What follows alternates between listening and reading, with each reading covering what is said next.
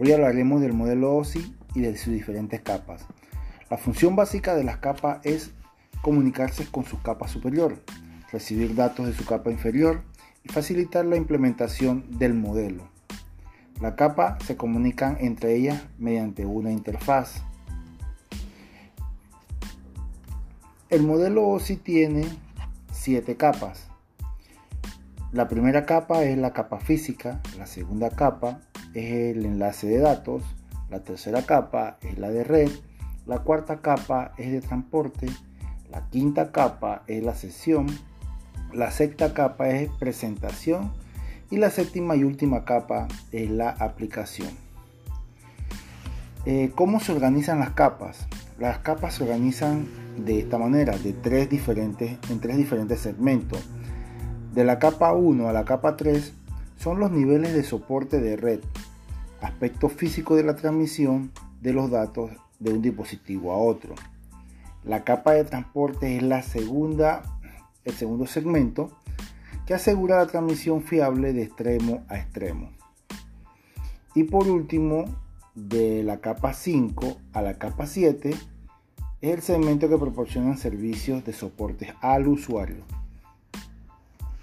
Hablemos de la capa 1, el nivel físico. Esta capa se encarga de gestionar y manejar los elementos físicos que intervienen en la comunicación.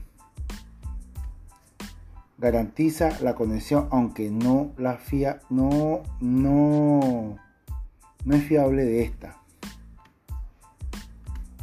La capa 2, enlace de datos. Capa de enlace de datos que se encarga de direccionamiento físico, de la topología de la red, del acceso a la red, de la notificación de errores, de la distribución ordenada de tramas, del control de flujo. Es responsable de entregar nodo a nodo dentro de la misma red. Hace que las capas físicas aparezcan ante un nivel superior con un medio libre de errores. Segmentación y reensamblado de tramas controla el flujo y distribuyendo ordenadamente a las tramas control de acceso. En medio de, de compartidos determinar cuándo y quién debe acceder al medio. La capa nivel 3. Capa de red.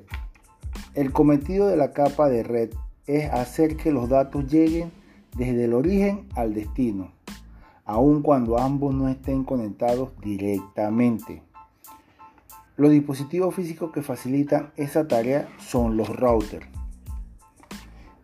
Eh, elementos eh, adicionales en la capa 3, control de la gestión de red.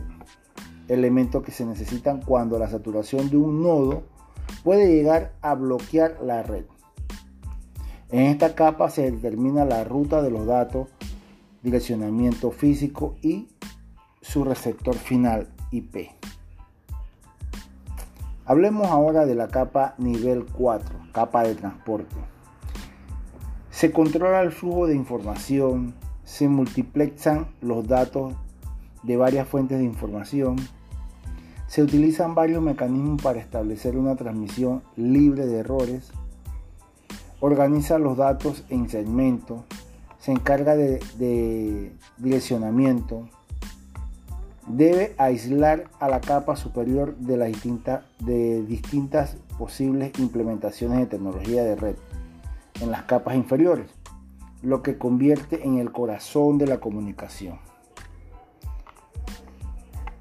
El Internet utiliza los protocolos CCIP y UDP de esta capa Protocolo de control, el TCP/IP es el, control, el protocolo de control de transmisión y el UDP es el protocolo de las datagramas del usuario.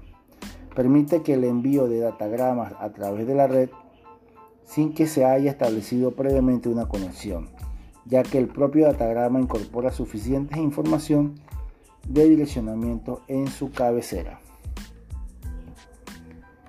Esa es la capa 4, capa de transporte. Hablemos de la capa 5, nivel de sesión. Define cómo iniciar, coordinar, terminar las conversaciones entre aplicaciones, mantener puntos de verificación por eh, checkpoint. Ante una interrupción de transmisión se puede reanudar. Los fireware eh, actúan sobre esta capa. La capa nivel 6, nivel de presentación. Asegura que la información enviada por la capa de aplicación de un nodo sea entendida por la capa de aplicación del otro nodo. Si es necesario transformar a un formato de representación común.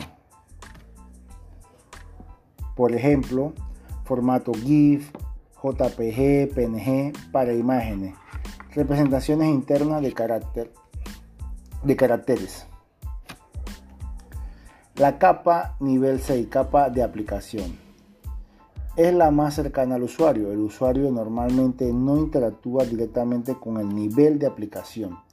Son los programas los que sí tocan el nivel de app define la interfaz entre el software de comunicación y cualquier aplicación que necesite comunicarse a través de la red. Las otras capas existen para presentar servicios a esta capa. En este podcast, uh, hablamos sobre el protocolo, sobre lo, hablamos sobre el modelo OSI. Muchas gracias.